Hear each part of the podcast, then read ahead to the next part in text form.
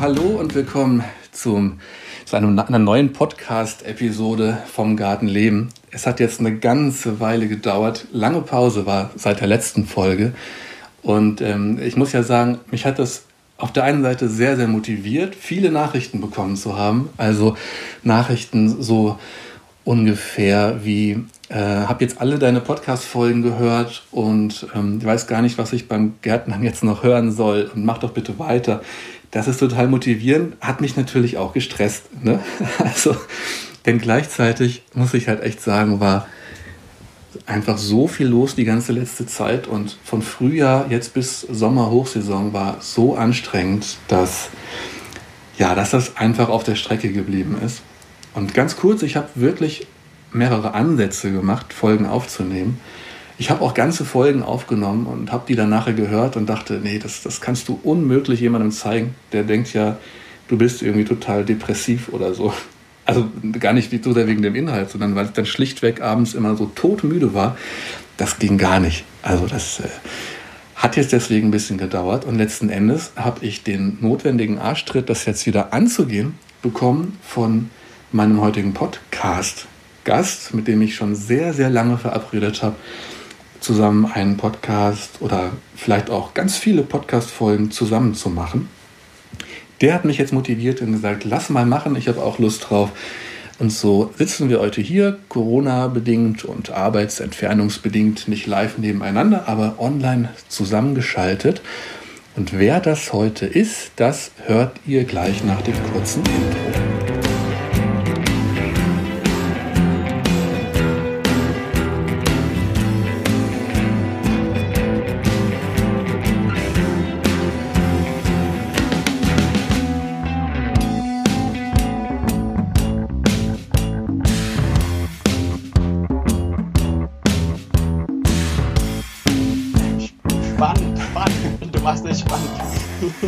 Äh, jetzt begrüße ich gleich meinen Gast und das ist der Orpheas. Orpheas von Weierhofer, Weierhöfer Gartengemüse. Orpheas, ich bin hallo. froh, dass du heute dabei bist.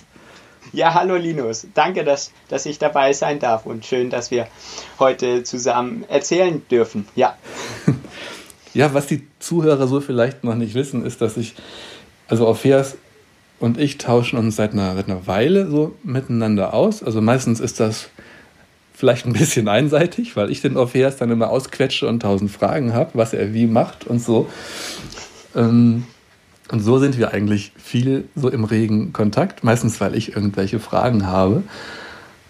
Ähm, ja, wir haben auch gemeinsame Sachen vor, also irgendwie sind wir dann immer, immer wieder in Kontakt. Und heute, für heute haben wir uns überlegt, dass wir uns gar nicht mal an einem großen Thema abarbeiten, sondern da wir nicht häufig lange telefonieren, also uns gar nicht so gründlich austauschen können. Aber beide, also ich, ich allein und Orpheus zusammen mit seiner Frau Sarah, ja, Marktgärtnereien betreiben, könnte das mal ganz spannend sein, uns mal einfach mal gründlich auszutauschen und euch als Zuhörer daran teilhaben zu lassen. Ja, Orpheus, ich glaube, ja. Fangen wir einfach bin, damit ja. an, was gerade was gerade ansteht. Warst du heute im ja. Garten? ich war im Garten. Ich war schon zwei Gärten. Uiuiui. das musst du erklären, ja. ne? das weiß vielleicht nicht jeder. Ähm, ja, bei, bei uns ist so, wir sind jetzt im dritten Anbaujahr, äh, wo wir ein, ja, unseren Marktgarten haben. Und es sind nur noch zwei Monate, die wir auf dieser Fläche jetzt gärtnern, also die Saison fertig machen und gleichzeitig diese, äh, die neue Fläche, wo unser Betrieb dann umzieht für nächstes Jahr, ähm, ja, jetzt schon vorbereiten, dass wir so den Herbst äh, nutzen, die Beete anzulegen. Und das heißt dann immer zwei Stationen und zwei Gärten zu haben. Ähm, ja, das ist zum Glück noch äh, drei, vier Monate so. Und dann hoffen wir, dass wir die, das dann abschließen können. Und es macht richtig Spaß dann ja, ein neues Projekt zu haben, auch wenn es äh, ja, zwei Gärten halt sind. ja, ja, Was, was glaubst du, wie, also wie lange wird die Situation so sein, dass ihr beide an, auf beiden Gärten Arbeit habt? Also wann, wann, seid, ja. wann, wann müsst ihr von der bisherigen Fläche komplett runter sein? Ähm, wir müssen, sage ich mal, bis Jahresende. Unser Ziel ist es bis Ende November. ähm, mhm. ja, schon umgezogen zu sein. Gerade mir fällt es oder ich tue mir schwer mit oder ich, ich arbeite äh, nicht so gerne, wenn es kalt ist und mhm. deswegen Ende November, weil wenn es dann kalt ist und die Hände gefrieren und dann ja deswegen haben wir uns ein bisschen Druck gemacht, sage ich mal, und äh, es läuft sehr gut. Also wir kriegen super viel Hilfe auch von äh, den Biolandwirten hier aus dem Dorf und das ist schön. Äh, da, ja, und man sieht halt direkt, was man auf der neuen Fläche gemacht hat.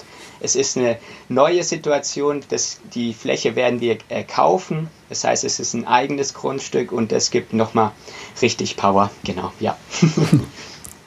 Vielleicht wäre es noch kurz interessant zu sagen, warum kommt man eigentlich auf die Idee, mit seiner bestehenden und gut funktionierenden Gärtnerei komplett umzuziehen? Also warum, mhm. warum, warum machst du das? Ja. Äh, es ist eigentlich äh, notgedrungen, sage ich mal, weil die Fläche, die wir jetzt hier seit drei Jahren äh, unseren Marktgarten aufgebaut haben, die kann auf Dauer nicht so funktionieren mit dem Verpächter. Also wir haben die Fläche gepachtet und es ist auch so, dass der Nachbarhof, es ist ein Biolandhof mit Ackerbau, dass dort auch zwei junge äh, ja, Landwirte als in den kommenden fünf Jahren den Hof übernehmen werden. Und wir liegen mit den Flächen, die wir gepachtet haben, direkt am Hof. Das sind die Flächen, die wirklich äh, interessant sind, auch gerade wenn man Tiere hält oder halten möchte. Und das ist so, äh, die nächsten Jahre möchten die, die neue Generation auch in die Direktvermarktung gehen, weil sie da Potenzial sehen, haben jetzt schon Schafe, Ziegen und möchten Kartoffeln anbauen. Das heißt, das sind die Flächen, wo wir nicht, wo es längerfristig nicht hätte klappen können für uns. Und ja, deswegen der Umzug dann auf eine neue Fläche, die auch vom selben Verpächter ist. Ähm, bisschen weiter weg, aber immer noch im Dorf, was sehr wichtig ist, dass unsere Abonnenten, dass wir da nicht nochmal neu unsere Abonnenten suchen brauchen, sondern mhm. die fahren einfach 500 Meter bisschen weit äh, nebendran, da ist dann das Feld und genau. Also die ganze ja. Vertriebsstruktur und all das, was ihr euch aufgebaut habt, das behaltet ihr. Aber was ja. die Gärtnerei angeht, eigentlich bei Null anfangen. Ne? Ja, und noch schlimmer.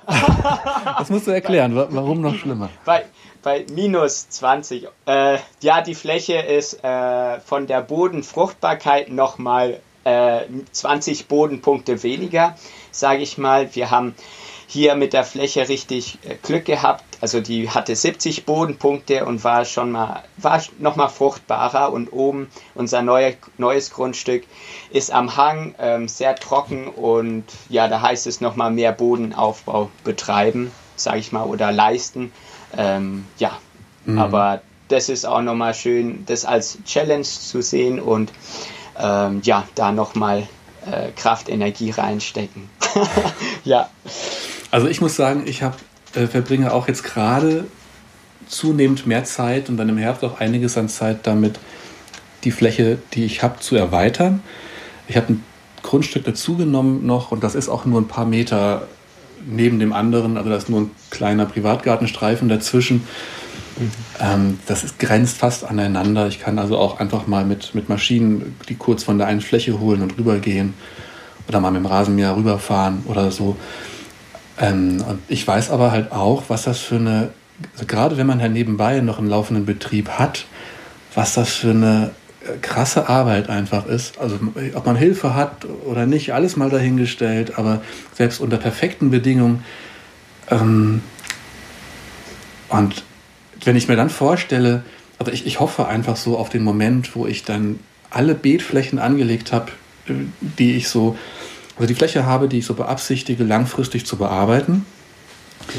Ja. Und ähm, dann dauert das ja schon halt auch eine Zeit, bis der Boden so ist, wie man ihn haben will, bis man damit richtig schön arbeiten kann und der halt auch eine gewisse, ja, eine gewisse Konsistenz hat und eine gewisse Fruchtbarkeit, die man vielleicht, wie du jetzt halt auch sagst, nicht von Anfang an hatte, die man langsam aufbaut. Und worauf ich hinaus will, wenn ich mir dann vorstelle, ich habe mir all das dann in drei oder vier Jahren aufgebaut und dann und dann heißt es jetzt aber nochmal auf Null. Also das ist halt schon krass. Also da, da würde mir ja. erstmal alles aus dem Gesicht fallen, glaube ich. Klar, sowas kriegt, sowas kriegt man auch nicht einfach mal so gesagt. Übrigens, äh, du musst dann bitte da runter. ja. das ist ja auch alles ein Prozess und so, so dass man das nur langsam verarbeiten kann, vermutlich und Pläne schmieden kann. Aber ja, ich weiß nicht, siehst, siehst ja. du jetzt in diesem von Null Anfang auch, also siehst du da drin auch Potenzial, dass du, du kannst ja auch nochmal komplett ja. das ganze Ding neu denken, also dir eine ganz neue Struktur denken von Anfang an. Jetzt vorher seid ihr ja auch mit jedem Jahr ein bisschen gewachsen und jetzt heißt es weißes Papier ausbreiten und äh, ja. ein Layout für den Betrieb machen. Das, ja, das war das Spannendste eigentlich. Und auch das Schönste nochmal einfach weißes Papier, gucken, was sind die Grundrisse, also die Längen von der Fläche und dann kreativ einfach hindenken, hinwünschen, wo kann was stehen und was machen wir noch besser, was ja in den in der jetzigen Fläche vielleicht nicht so optimal ist. Also das ist ein großer Vorteil von, wenn man eine neue, auf eine neue Fläche geht. Ähm, ich würde jetzt nicht alle drei Jahre die Fläche wechseln wollen. das ist ziemlich krass.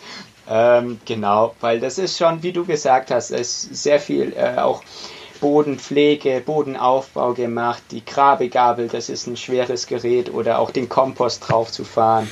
Immer wieder, da, da ist viel Arbeit reingegangen und das ist, das ist sozusagen unser weinendes Auge, dass der Boden hier bleibt mhm. und einfach das, was wir über drei Jahre dann aufgebaut haben, ähm, ja, es wird auch genutzt, sage ich mal, die Landwirte, die jetzt äh, nach uns da sind oder vom Hof, die werden da Kartoffeln anbauen und die direkt vermarkten. Also da, wo, viel Kom wo wir viel Kompost einfach auch auf unsere Beete hatten. Da bin ich sehr gespannt, ob man da einen Unterschied sieht oder wie die da wachsen. Mhm. Ähm, ja, und dann heißt es eben, wir haben schon mal geübt und das nochmal neu machen. Ja. ja. Ähm, ich ich finde find jetzt ganz spannend, kalkuliert ihr denn jetzt für die neue Fläche gleich in der ersten Saison auch mit denselben Erträgen? Oder rechnet ihr erstmal vielleicht auch, weil die Beete erstmal noch mit viel Kompostbeigabe und so erstmal noch vielleicht ein bisschen trockener sind, nicht so viel Wasser halten, vielleicht nicht so fruchtbar sind? Also kalkuliert ihr da von vornherein weniger Ertrag mit ein? Oder wie, wie geht ihr damit um? Jetzt so im Vergleich. Wie haben wir es ja. vorher gemacht und wie wird es in der ersten Saison vermutlich sein?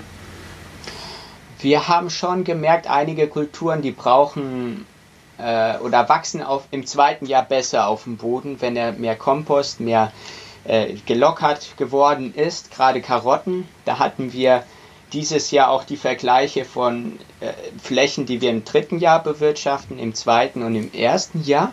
Das war sehr interessant zu sehen, wie wachsen die Kulturen. Ähm, und dann eigentlich bei den Karotten haben wir das sehr gut gesehen und rote Beete, dass die eher positiv oder besser wachsen, wenn es im zweiten Jahr ist und wenn sie mehr Kompost haben. Mhm. Das heißt, da werden wir wahrscheinlich mehr Beete oder ein Beet mehr, sage ich mal, einplanen in der Anbauplanung. Ähm, vom Salat her hatten wir dieses Jahr im ersten Jahr, ging der schon richtig schön und äh, die, auch Zucchinis äh, sind super gegangen wo wir jetzt keine nicht gesehen haben, dass das nicht so gut wächst, wenn mhm. man es im ersten Jahr macht. Ja. Das sind Erfahrungen, die habe ich ganz ähnlich gemacht. Ich habe zum Beispiel auch Zucchini und ähm, ja Zucchini und Kürbis, teilweise auch Gurken, die habe ich auf Flächen gepflanzt, die ich jetzt ganz frisch angelegt habe, für die ich auch einfach nur Kompost auf die Wiese gelegt habe und darauf dann Heu oder Stroh, um das ähm, Gras oder Unkraut, was noch durchkommen könnte, um das auch zu unterdrücken und Feuchtigkeit drin zu halten. Da habe ich dann, ja, wie gesagt, Zucchini und so drauf gepflanzt, die ja eigentlich auch eine ganze Menge Nährstoffe brauchen. Ähm, aber die haben sich da auch ganz toll drauf entwickelt. Ich denke auch kein Unterschied zu, ähm, zu bestehenden Beeten. Ja. Ähm, ihr habt ja keine, auch keine, also nicht viel an Kohlkulturen, ne, wo man dann vielleicht sagen, also diese, diese richtig krassen, ja. anspruchsvollen Starkzehrer, wo man jetzt ja. bestimmt auch noch große Unterschiede ähm, gesehen hätte. Äh, ich kann ja. sagen, also Mangold, Grünkohl, Tomaten, Paprika, ähm, genau, Stangensellerie funktioniert also mhm. hier bei uns auf der Fläche auch im ersten Jahr super schön. Okay. Wo, wo wir, stimmt, wir haben gar nicht drüber nachgedacht, dass es im ersten Jahr gar nicht so gut wachsen kann.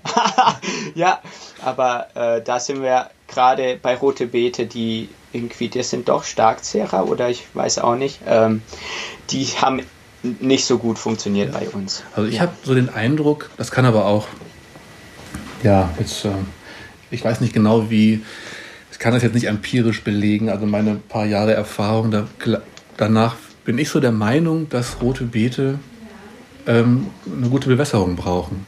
Also ja. Ähm, jetzt nicht unbedingt oft gegossen werden müssen, aber dass die sich halt freuen über einen Boden, der halbwegs locker ist und, und Wasser aber trotzdem auch gut halten kann. So, das würde ich ja. vielleicht sagen.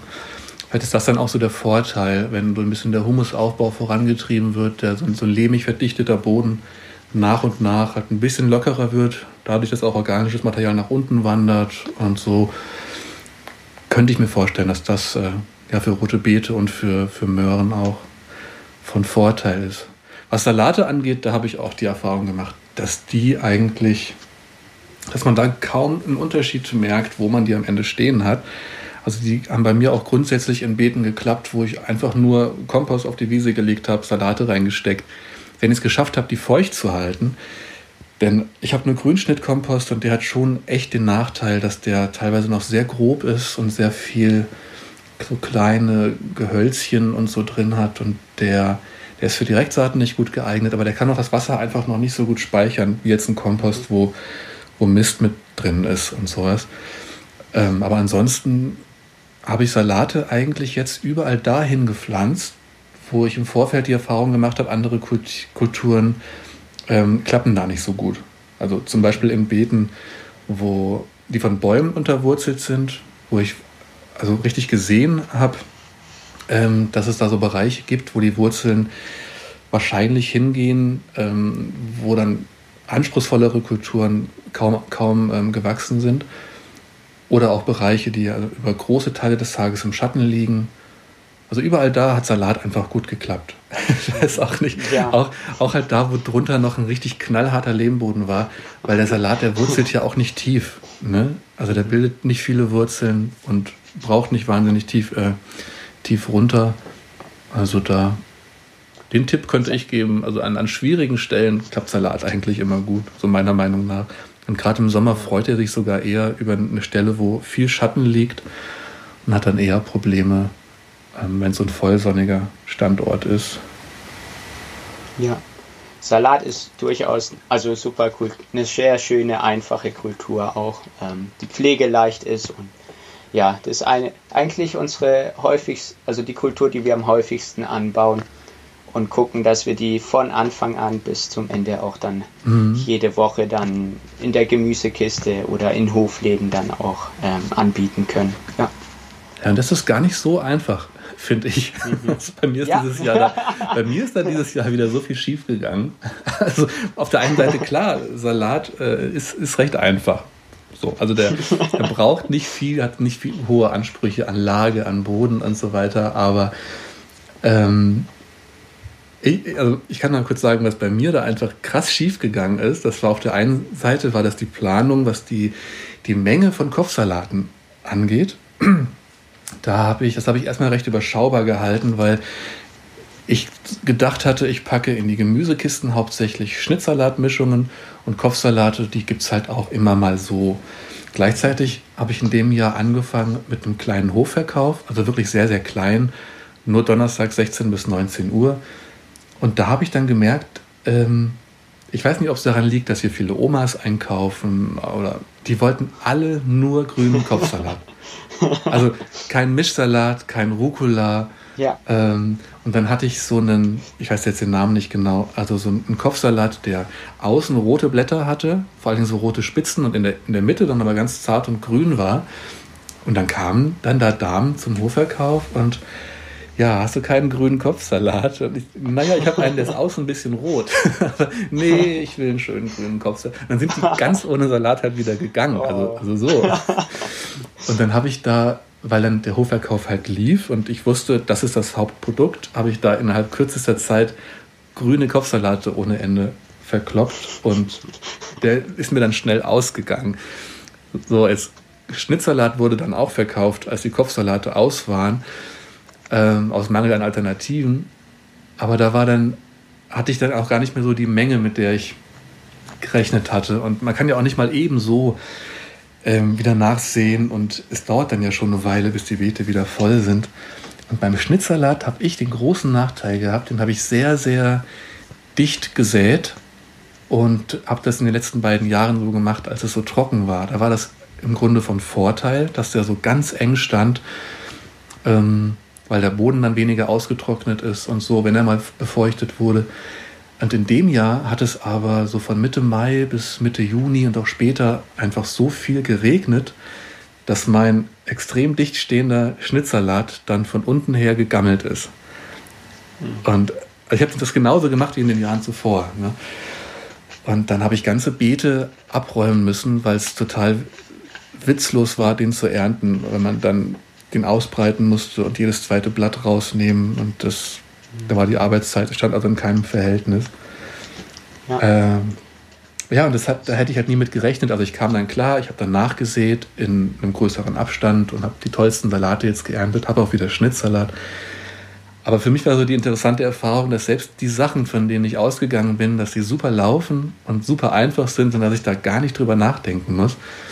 Ähm, wenn die Witterung halt nicht so mitspielt oder einfach anders ist, dann, ähm, ja, dann kann das alles irgendwie nochmal auf den Kopf stellen. Ja, das ist so die, die Herausforderung eigentlich zu planen, dass, dass man jede Woche irgendwie was hat und dann kommt es doch anders und da hilft es dann echt, so Kulturnotizen zu machen. Also ja. auch, auch bei uns, wir hatten auch ein Beet, was, wo wir Salat nach Salat gepflanzt haben, weil einfach nur das Beet äh, frei war. Wir gucken schon oder wir achten darauf, dass nach Wurzel ein Blattgemüse kommt und das einfach abzuwechseln und nicht zweimal dasselbe zu pflanzen. Aber gerade dort, wo wir dann Salat hinter Salat gepflanzt haben, hatten wir dann auch aufgrund der vielen Feuchtigkeit dieses Jahr und den vielen Regen, dass uns die Salatblätter dann, die sahen schön aus, sage ich mal, mhm. aber wenn man die dann geerntet hat, waren sie unten, dann hatten sie dann einen Pilz drin und die konnten wir dann leider nicht nutzen und das sind dann echt so interessante ja, Dinge, die dann passieren und man plant die Ernte und dann am Erntetag, oh oh, uiuiui, was machen wir jetzt, genau. ja, das ist so richtig genau. schwierig, ne? wenn du eigentlich in den Startlöchern stehst, weißt, jetzt wird es ein super anstrengender Tag, von morgens bis abends ernten ähm, und dann fällt dir plötzlich ein, ein, äh, ein Gemüse aus. ja, ja. Mhm. Ja, den, den, den Pilz ähm, glaubst du, das hat damit zu tun, dass da vorher auch schon Salat stand? Oder mit, ja. der, mit der Witterung? Okay. Ich denke mir, äh, eine Kultur steht dann und wenn wir gucken, dass wir die Kulturen schnell ernten, weil sich dann weniger Krankheit oder die Krankheiten brauchen Zeit, um sich zu etablieren, sage ich mal, oder auch Insekten.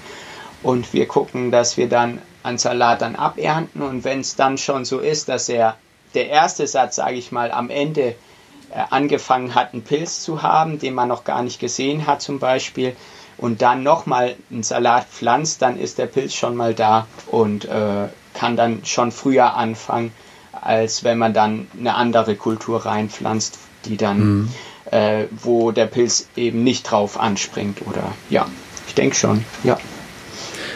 Was habt ihr denn in diesem Jahr ähm, für, also generell für Probleme mit, äh, mit Krankheiten oder mit Schädlingen? Habt ihr da irgendwas, was richtig überwiegt und euch in dem Jahr ähm, so richtig zu schaffen gemacht hat? Ich glaube Pilz. Also äh, jetzt einmal, also das war einmalig eine Zeit, wo wir dann ein Beet Salat eben nicht ernten konnten, wo es so äh, sehr nass im Frühsommer war oder ganz viel geregnet hat. Dann hatten wir Staunässe bei den Karotten, auch wegen zu viel Regen. Und man erntet die Karotten und unten ist dann ein Stück faulig, leider. Und das kann man schon sehen bei den Karotten, wenn, das, wenn sie eigentlich schön stehen und dann ist eine Stelle, wo es grün irgendwie gelb wird oder dann ist das schon Zei ist, ja, ein Zeichen, dass unten irgendwie zu viel Wasser jetzt bei uns gestanden hat. Mhm. Und bei der rote Beete, die kriegen sage ich mal, ab Juli dieses Jahr nicht so schön. Die, also das, der roten Beete mangelt irgendwie was oder hat eine Pilzkrankheit an den Blättern. Das heißt, die kriegen schöne große rote Beete, aber die Blätter haben alle äh, so schwarze Punkte. Ah, das, das ist diese, diese, ja. diese Blattfleckenkrankheit, oder? Die, Kann gut sein, ja. ja. Also die habe ich auch, ja. schon, auch schon gehabt und das war ganz, ganz krass. Also, also auch an, an allen rote Beete Beeten, mhm. auch weil die, die lagen teilweise ähm, 20 Meter auseinander, aber auf allen Beeten ja. begann das so an einer Stelle und hat sich dann ausgebreitet über das ganze Beet, so nach und nach. Mhm. Ja, also so genau. komisch schwarze, so ein bisschen rostig aussehende Flecken an den Blättern. Ja. Das ist, das war dieses Jahr so bei okay. uns dann rote Beete und Salat und Karotten, dass mhm. zu viel zu viel Regen war, ja, also zu viel. Ja. Was aber was aber auch super war. Also wir sind so dankbar, dass wir nicht so viel Gießen brauchten. ja, aber das ja, ist dann das andere. ja. Ihr, ihr habt auch Grünkohl, ne? Ja. Und ähm, habt, was, was macht ihr gegen die weiße Fliege? Wir decken mit einem Insektenschutznetz ab. Okay, und da fahrt ihr auch gut mit? Sehr gut. Ja. Also wir haben jetzt diese Woche, nee, letzte Woche haben wir das erste Mal Grünkohl geerntet und äh, es waren fünf Pflanzen, die dann sage, die dann, wo wir merken bei der Ernte, wir gucken dann immer unter den Blättern und dann sehen wir, dann sind so weiße Fliegen, mhm. genau. Äh, und dann ist es so, wenn die Pflanze zu viele von denen hat, dann äh, holen wir die raus okay. aus dem, aus dem, aus dem Grünkohlbeet, das dann nicht das sich vermehrt, sage ich mal. Ja. Und jetzt steht er auch frei. Also gerade am Anfang bis zur ersten Ernte haben wir den dann mit Insektenschutznetz und da brauchen wir gucken, dass das wirklich ganz äh, bis auf den Boden gespannt ist und mhm. dann, ja, dass die dann nicht so schnell rein. Ach, und jetzt habt ihr das Netz gar nicht mehr drüber, meinst du? Ja, jetzt haben wir es gar nicht okay. mehr. Ja. Also ich habe Grünkohl ja. schon ganz früh angebaut, ähm, eine kleinere Menge und habe dann schon, ich glaube im, im Juni habe ich die ersten, den ersten Grünkohl in den Gemüsekisten gehabt. Ähm, und dann, ja, dann kam natürlich auch oft Grünkohl, der muss doch einen Frost abbekommen haben. Und äh, selbst hier so, ja. so, Nachbarn bei uns, die, die haben gesagt, ja, man, wenn sie den Grünkohl ein bisschen früher geerntet haben, dann haben sie ihn nochmal ins Gefrierfach gelegt, damit er, ne, damit sich die, die, die, ähm, äh, die Stärke in Zucker umwandelt irgendwie. Und äh, also ich habe, also meiner, meines Wissens nach ist das aber so, dass der Grünkohl gar nicht einen Frost braucht, sondern dass das so ein ganz automatischer Prozess ist, wenn die Tage kürzer werden und es ein bisschen kälter wird, dass dann so nach und nach diese Umwandlung schon stattfindet. Und dass aber sowieso die Grünkohlsorten ähm, heutzutage alle so gezüchtet sind, dass sie eh schon ziemlich süß sind. Das, na, ich habe bei den Amis dann immer mal gesehen, dass die teilweise das ganze Jahr durchgehend Grünkohl haben, weil da ja Kale das, das Superfood schlechthin ist für, zum Entsaften und sonst was. Und da habe ich den sehr früh gehabt und das kam auch so ganz gut an. Da hatte ich kein Netz drüber und auch keine weiße Fliege. Und habe dann immer mal den eingesprüht mit Wasser und ein bisschen Rapsöl. Das war jetzt so die Erfahrung aus den letzten Jahren, dass das ganz gut klappt. Und ja. ähm, dann kam auch immer mal so, so, so, zwei, drei weiße Fliegen, die kamen dann hoch beim, beim Ernten, aber die haben sich dann nie ausbreiten können. Und dann habe ich das eine Zeit lang völlig vergessen, weil ich auch gedacht habe, der, der, der Mangold kam dann und ich habe gedacht, jetzt spare ich mal, ich mir das mal, ähm, Grünkohl in die Kisten zu packen und dann können sich alle ein bisschen davon erholen, dann kommt er später wieder rein. und ich habe den einfach so ein bisschen vergessen und jetzt ist die weiße Fliege drüber hergefallen. Ähm, und ich, ich finde es noch gar nicht so schlimm, wenn die weißen Fliegen dran sind. So teilweise hat man dann so, so weiße, trockene, ja, so, so eingetrocknete Flecken unten dran. Das ist dann auch noch nicht so wild. Aber wenn sich dann, wenn die dann Eier gelegt haben und die, was sind das dann, die, die Larven, also ab einem gewissen Zeitpunkt, dann, dann verkapseln die sich unten so an den Blättern und dann gibt es dann so schwarze, äh, so, so, so braune, krustige Punkte irgendwie und da da wird es dann eklig. Also die sind dann gar nicht mehr zu gebrauchen. Ja, mal gucken. Also jetzt der Großteil von meinem Grünkohl hat das jetzt. Und ich habe mhm. mir jetzt vorgenommen, den halt von unten nach, also einiges abzuernten. Das kriegen dann die Hühner. Und ich, ich hoffe, dass das, was dann nachwächst, halt ja. unbeschadet ist. Aber das ist so die Erfahrung, die habe ich jetzt ganz oft gemacht, die letzte Zeit. Also, ich meine, eigentlich so die grundlegende Erfahrung überhaupt. Ähm, man muss halt immer hinterher sein. Also man muss, man muss wirklich jedes Beet und jede Kultur einfach immer wieder im Blick haben auch. Und weil man dann ja. schnell reagieren kann, wenn irgendwas nicht, nicht richtig läuft. Ne? Wenn man halt eine Mangelerscheinung beobachtet oder einen Schädling feststellt. Mhm. Viele Sachen kann man dann irgendwie noch, also auch mit biologischen Mitteln so in den Griff bekommen. Aber wenn man halt, es ein bisschen schleifen lässt und äh, hat nicht immer überall den Blick drauf, ja. Ja. dann kann das schon mal einen Totalausfall bringen. Das ist, das ist das Stichwort auch bei uns. Äh, ja, äh, wir hatten dieses Jahr echt äh, zuerst einen richtigen Peak bei den Gurken, mhm. sage ich mal, fünf Wochen und dann äh, gar keine Gurken mehr. Ihr habt doch irgendwas für, was war das, ja. 1000 Gurken in der Woche oder so, habe ich ja, mal gesehen. Ja, das war so, ver so verrückt, ja. meine Güte. Irre. Wir haben jeden Tag Gurken gegessen, Gurken und dann äh, war, hab ich, haben wir nicht geschaut, also das irgendwie gedacht, äh, Blattläuse bei den Gurken im Eintunnel nicht reagiert und innerhalb dann von drei, vier Wochen äh, war der Tunnel dann ganz weg, sage ich. Also wir hatten sehr viele Gurken, 480 Stück sind dann alle äh, ja in kurzer Zeit einfach von den Pflanzen her mit zu vielen Blattläusen gewesen. Ach, und wie haben und die vernichtet dann die Pflanzen? Die haben sie sehr geschwächt oh, okay. und, ähm, und es ist nicht so appetitlich, die zu ernten, weil der ganze Tunnel dann nach diesem süßen, klebrigen ja, ja. Saft dann riecht und die Gurken sind dann auch klebrig ah. und dann ist es ein Ort, wo man nicht so gerne hingeht. Ja, gerade wenn es dann auch noch so richtig schön heiß ist und es ist ja so eng und man schlängelt sich so zwischen den Pflanzen durch. ja, okay. Ihr habt 480 Gurkenpflanzen gehabt. In zwei Tunnel. Och, das war Wahnsinn. schon sehr viel. Ähm, ja, wir haben 80 pro Beet, 16 Meter Beet und dann war der eine Tunnel, hat dann nochmal drei Wochen länger gegeben, weil mhm. sie im ersten Tunnel waren.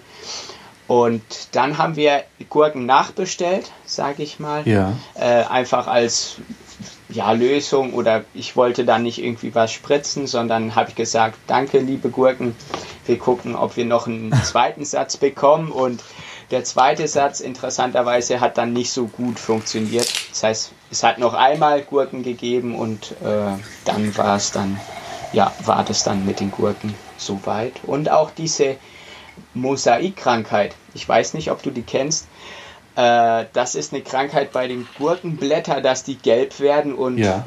vertrocknen einfach. Genau, ja. Das war dieses Jahr auch bei uns, also die haben sehr viel mitgemacht. Das habe ich dieses Jahr auch gehabt. Ich dachte erst, es entwickelt sich sowas wie, wie Mehltau, aber ja. es war auch, ähm, dann sah das aus wie eine Mangelerscheinung, aber am Ende mhm. war das wahrscheinlich auch genau diese Mosaikkrankheit, also ja. dass das dann, ähm, dass die Blätter also nicht anfangen von, von einer Seite dann so flächig gelb zu werden, sondern so, ja, also kann man sich ja vorstellen, der Name sagt das irgendwie schon. Und dann sind die einfach eingetrocknet und, und verendet irgendwie. Ja. ja. Ähm, weißt du, wie das übertragen wird? Leider nicht.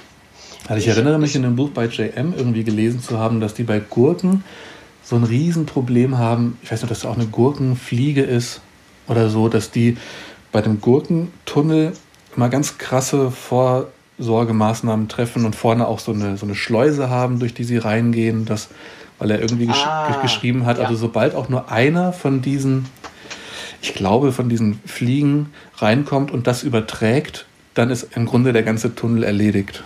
Mhm. Ja. So, ich weiß nicht mehr genau, was, was das war, aber es klang ganz, ganz dramatisch und ich hatte das hier halt noch so gar nicht gehört. Ähm. Hat das erstmal ausgeschlossen.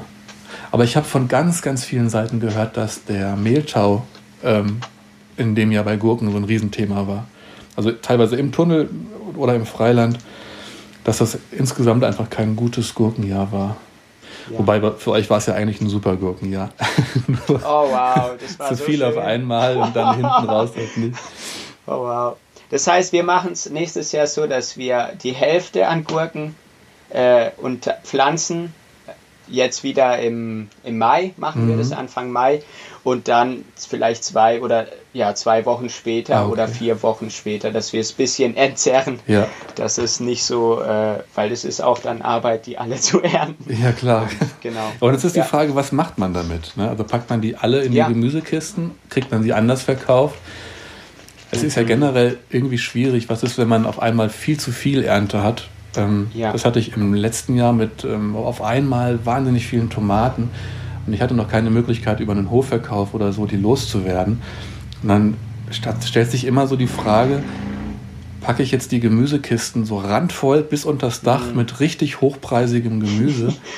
ähm, das ist so eine Stelle, das habe ich gelernt in, der, in, der, in dem Online-Kurs von Richard Perkins, der sagt so, auf keinen Fall verwöhnt eure, eure Kunden, also wenn es denn so ein Saisonabo ist. So blöd das klingt, dann lieber mal was den ja. Tieren geben, auf den Kompost werfen oder zu einer, ähm, zu so einer Tafel bringen oder so.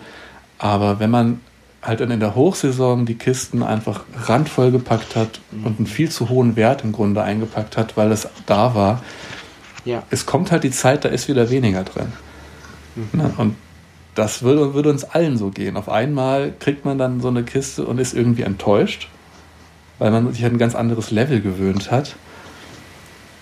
Und es ist nicht, ja. nicht wenig und es ist auch nicht zu wenig. Und trotzdem ist man eher enttäuscht, weil man sich, ähm, ja, weil das Niveau zwischenzeitlich so gestiegen war. also.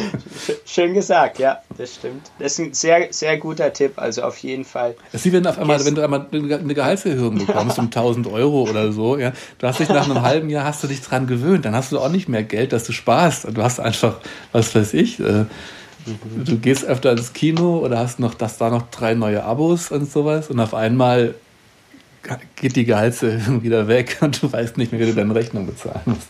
Also man gewöhnt sich halt ja. an alles. Ja. Und, und bei uns ist es so, die Leute springen ab, wenn zu viel Gemüse drin ist. Ja, ehrlich? Okay. Ja, das heißt, wir brauchen uns bremsen jede Woche.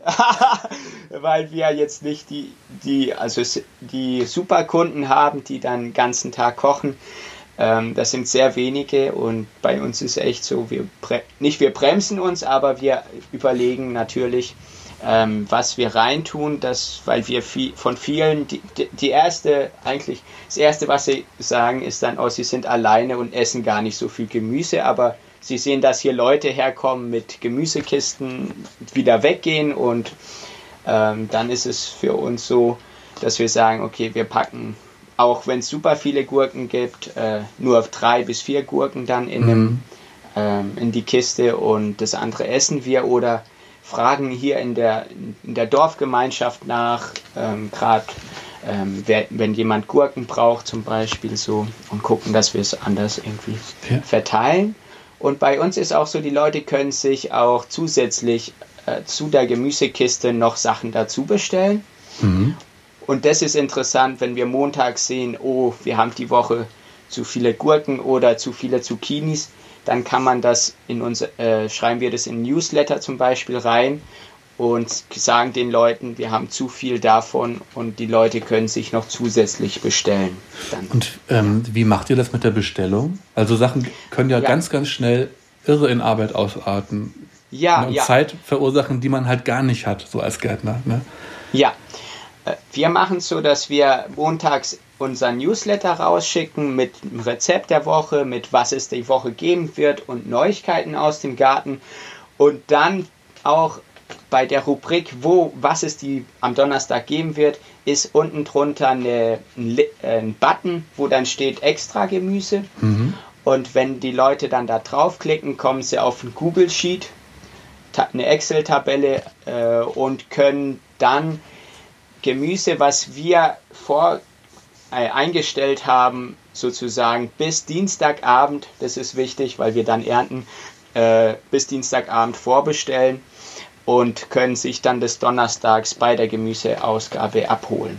Ach, und die, die, tragen sich dann in diese Excel-Tabelle ein? Äh, ja, in diese Google-Tabelle ein, okay. Die schreiben dann ihren Nachnamen rein mhm. und dann haben wir Spalten mit zum Beispiel Schnittsalat, mit extra Tomaten, und wir schreiben dann die Preise hin und mhm. äh, die Einheit und dann können Sie anklicken, fünf Stück, zwei Stück oder ja, wie viel Sie möchten und zum Schluss sehen Sie dann, was es kostet und bringen das Geld dann äh, mit für am Donnerstag. Dann steht, findet da auch noch so ein bisschen Zusatzverkauf statt. Ja, das ist sehr cool. Ja.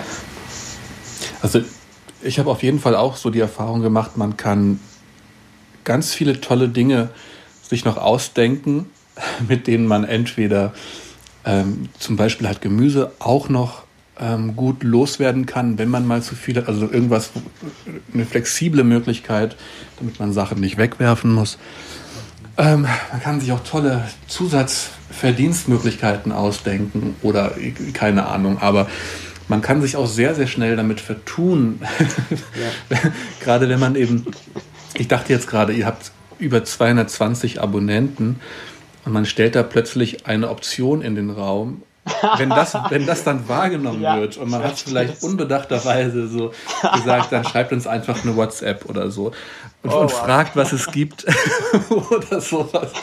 Und dann, dann könnt ihr euch nach einer Woche halt einliefern lassen. Ne? Man, kommt dann, man kommt dann am Ende zu gar nichts mehr, alle sind unzufrieden. Also das muss mhm. halt richtig gut bedacht sein und ich finde, eure Lösung, die klingt schon, ähm, schon richtig ja. klasse. Ja, sehr, und, sehr äh, und von den 220 Abonnenten, sage ich, sind es 10 Prozent, also 20 immer äh, Leute, die jede Woche eigentlich mehr bestellen. Mhm. Das heißt, es ist dann, es wird äh, von denen genutzt, die es dann auch eigentlich wöchentlich nutzen und es ist dann nicht mehr, also ist nicht ganz, wenn jetzt jeder 220 Leute was bestellt, ich glaube, das wäre ein bisschen zu krass. Ja, ja. So viel hätten wir auch gar nicht. Aber dadurch, dass, dass es noch überschaubar ist, geht, funktioniert es eigentlich sehr schön eigentlich, ja. Aber ich finde ganz spannend, dass wir eigentlich dann eine, eine ähm, also wir haben bestimmt viele Schnittmengen bei, den, bei der Kundschaft, sage ich mal aber doch dann ja, große Unterschiede auch bei der Zielgruppe. Also wenn du, ja. wenn du wirklich sagst, du hast Leute, für die das, ähm, das, was sie bei euch kaufen, wahrscheinlich auch eher so ein, eher so ein nice to have ist.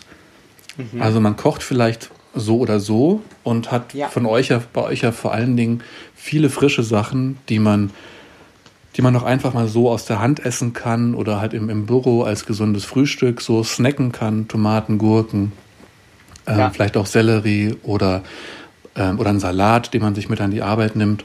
Sowas. Also wo, wo man sich auch, ähm, ich denke, hauptsächlich einfach kaum große Gedanken machen muss, was man damit macht. Selbst sowas wie rote Beete oder Karotten kann man roh essen, kann man in Salat reinschnibbeln. Also man hat nicht so die Riesenherausforderung, ähm, immer, was mache ich jetzt damit. Ja. Man kann das als Kochzutaten nehmen, ne, aber man kann es auch einfach so, so Rohkost, äh, man kann es sich einfach machen. Und ich finde interessant, dass, dass du dann sagst, es wäre wahrscheinlich eher von Nachteil, wenn, ähm, wenn ihr so über so eine, so eine Standardfüllmenge immer mal so nach oben hin rausschießen würdet. Ja, ja. Weil dann Kunden sagen so, ey, ich habe da, da, vergammelt dann die Hälfte von oder, oder es stresst mich. Ne, ich weiß dann nicht, wie ich es loskrieg. Ja. Ja, das ist interessant. Das, das haben wir viel als Feedback auch bekommen. Also mhm. das, da, oder das, das sieht man dann bei unseren Kunden, die fragen vorsichtig und sagen wirklich so, ich bin alleine und kann nicht so viel essen und, äh, und dann, ja, ist. Auf erst? Jetzt habe ich dich gerade verloren. Jetzt höre ich dich ja. wieder. Hörst du mich? Okay, okay. hi. hi. Ja. ja, du okay. hast gesagt, Kunden, Kunden fragen vorsichtig nach. Und, und es ist dann schon so, dass, dass wir also jetzt im Nachhinein super zufrieden sind mit den, also mit der Kistengröße, die wir anbieten. Mhm. Und die Leute, die wirklich mehr haben möchten, können dann die Option nutzen, äh, Zusatzgemüse oder zu sagen, wir nehmen, wir haben auch Familien mit, die dann zwei oder drei Kisten nehmen. Genau, ja. Hm. Ja. Okay, auch interessant, ja, cool. Mhm. Hm. Und, also ich glaube tatsächlich nicht, dass, dass ihr eine andere dass bei euch andere Menschen wohnen. ich, ich, ich, kann mir richtig ja. gut, ich, ich kann mir gut vorstellen, dass man mit so einem Angebot, mit dem man ja auch, also noch ist es ja so, wenn man so ein Angebot startet, dann, dann ist das recht alternativlos. Was ist das, mhm. wo wo gibt es das jetzt bislang? Also ihr habt ja wahrscheinlich auch nicht in der näheren Umgebung jetzt fünf, sechs, sieben andere kleine Gemüsegärtnereien oder Solavis, die ähnliche also, Angebote ja. haben. Wir haben drei Stück. Ach, tatsächlich? Ja, ja. Ach ja. Also, ja, das ist, wir, wir sind auf dem Land und dann ist fünf, fünf Minuten ist eine Solavi. Ach ja. Dann sechs, sechs Minuten weiter ist eine Solavi und dann noch zehn Minuten ist eine, die auch Gemüse-Abokisten machen Ja, und das hätte ich ja ausfahren. Also- niemals gedacht. Ich hätte Ja, jetzt gesagt, man ist mit dem Angebot ja erstmal so, so unique, dass man sich seine Kunden vielleicht auch so ein bisschen erzieht oder halt eine bestimmte Kundschaft anzieht Mhm. ja, ähm, und dann am Ende ähm, so diese Kundschaft halt hat. Ne? Die, die, die Kundschaft, die passt zum eigenen Angebot. Ähm, aber das ist interessant. glaub, Krass, ja. Aber auch eine ganz, Was? ganz tolle Sache. Ähm, also, ja, ich, ich meine, weil, also ich frage mich ganz oft, wie, wie wird das denn mal sein, wenn, wenn das ganze Ding sich weiter ausbreitet? Weil generell sehe ich das überall so, dass es da praktisch keine Konkurrenzsituation gibt, weil man Ja. damit dann doch im, immer noch relativ äh, alleine auf weiter Flur ist. Und vermutlich, selbst wenn es in der, in der näheren Umgebung dann noch ein, zwei andere gibt, also wie viele Menschen wohnen in dem Bereich und wie viele kann so ein Betrieb versorgen? Also selbst ihr mit euren 220, was ich irre viel finde, Ja. das ist ja trotzdem verdammt wenig. Ne? Also wenn man Ja. mal guckt, wie viele Menschen wohnen da. Ähm, aber schön, also dass es dann scheinbar trotzdem funktioniert. Oder hast du den Ja. Eindruck, ihr müsst schon gucken, dass ihr euch von eurem Angebot, von eurem Markenauftritt oder so vielleicht bewusst abgrenzt von den anderen, damit es Ähm, funktioniert? Oder? Das ist interessant, wir sind vier Betriebe oder Gärtnereien Mhm. und alle vier sind unterschiedlich. Ah, okay. Das heißt, der eine macht äh, Ganzjahresversorgung Solavi mit viel Lagergemüse. Mhm. Dann gibt es die andere, das ist ein Selbstversorgerhof, die dann auch äh, Tierhaltung mit dabei haben und dann auch äh, Brot äh, backen und äh, Käse und das ist nochmal ein anderes Angebot. Und bei den anderen ist es so, dass es dann, äh, dass die dann, dass man keine Verpflichtung hat, jede Woche eine Gemüse-Abo-Kiste zu nehmen und sie liefern das aus. Und wir sind eigentlich, ja, wir machen 30 Wochen und die Leute kommen her. Ja, ja, klasse. Das ist auch schön und zu sehen, wie unterschiedlich das ist. Und ähm, ja, das ist dann. Und für jeden ist was dabei, sage ich mal, genau. Habt, habt ihr denn äh, mal die Erfahrung gemacht oder von, von Kunden mal gehört, dass die erst woanders waren und, und sich dann aus bestimmten Gründen für euch entschieden haben? Äh, ja, jetzt von einem, ein, zwei, aber nicht so viele. Oder doch? Ja, es ist interessant. Also die Kunden wechseln auch. Das ist auch so ein, so ein Thema, oder nicht ein Okay. Thema, das ist interessant zu sehen. Also dieses Jahr sind, ich glaube, die Hälfte sind alles neue. Mi- Mindestens die Hälfte sind neue Kunden. Okay, ja. Ähm, und das wechselt dann auch, weil wir einen Break haben, also weil es eine Winterpause gibt und Mhm. dann guck, braucht man gucken, wo kriegt man das Gemüse her. Ähm, genau. Ja. Also, ja. Ich meinte das auch gar nicht wertend, sondern es sind ja wirklich Ja. dann verschiedene Angebote. Ja. Und ähm, auch, also auch Lebenssituationen verändern sich ja. Man ist vielleicht mal alleine, hat dann, dann kommt ein Partner dazu, dann ist der Partner wieder weg Ja. oder es ist ein Kind da oder die Arbeitssituation verändert sich. Also das finde ich ganz, ganz spannend, so mit Hinblick darauf, wie sich vielleicht so die, die Landschaft der so regionalen Selbstversorgung, also durch kleine, Ja. durch so wirklich so kleinbäuerliche Betriebe oder kleinstrukturierte Betriebe, also wie das ähm, als vielleicht so ein Modell der Landwirtschaft der Zukunft später mal existieren kann.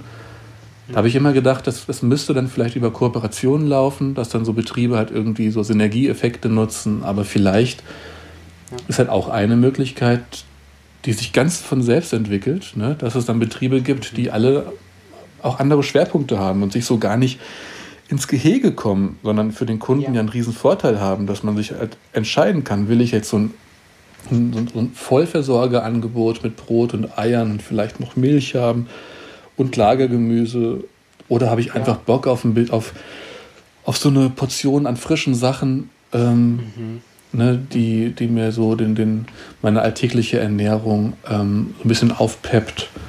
Ja, Ähm, ja. Cool. Finde ich sehr interessant. Hätte ich niemals gedacht, also dass, dass, dass du sagst, äh, wir haben hier noch drei Ja. andere. Das, das ist so schön. Also so ist das auch gestartet vor drei Jahren, dass wir uns auf dem Hof dann, wo ich gearbeitet habe, hier in der Nachbarschaft dann getroffen haben und dann äh, haben wir dann ja uns dann angefangen zu besuchen und zu gucken, wie baut jeder das Gemüse an und Ach, so sind dann ja. Gärtnertreffen entstanden, die wir dann auch bis heute noch fortführen und es ist so schön voneinander zu lernen und ich, ich mag es ich mag's immer mit Gärtnern zusammen zu sein und ja. Also, also du bist auch in Kontakt mit, den, mit den anderen Betrieben nach wie ja, vor. Ja, so klasse. Ja, ja sehr schön. ja.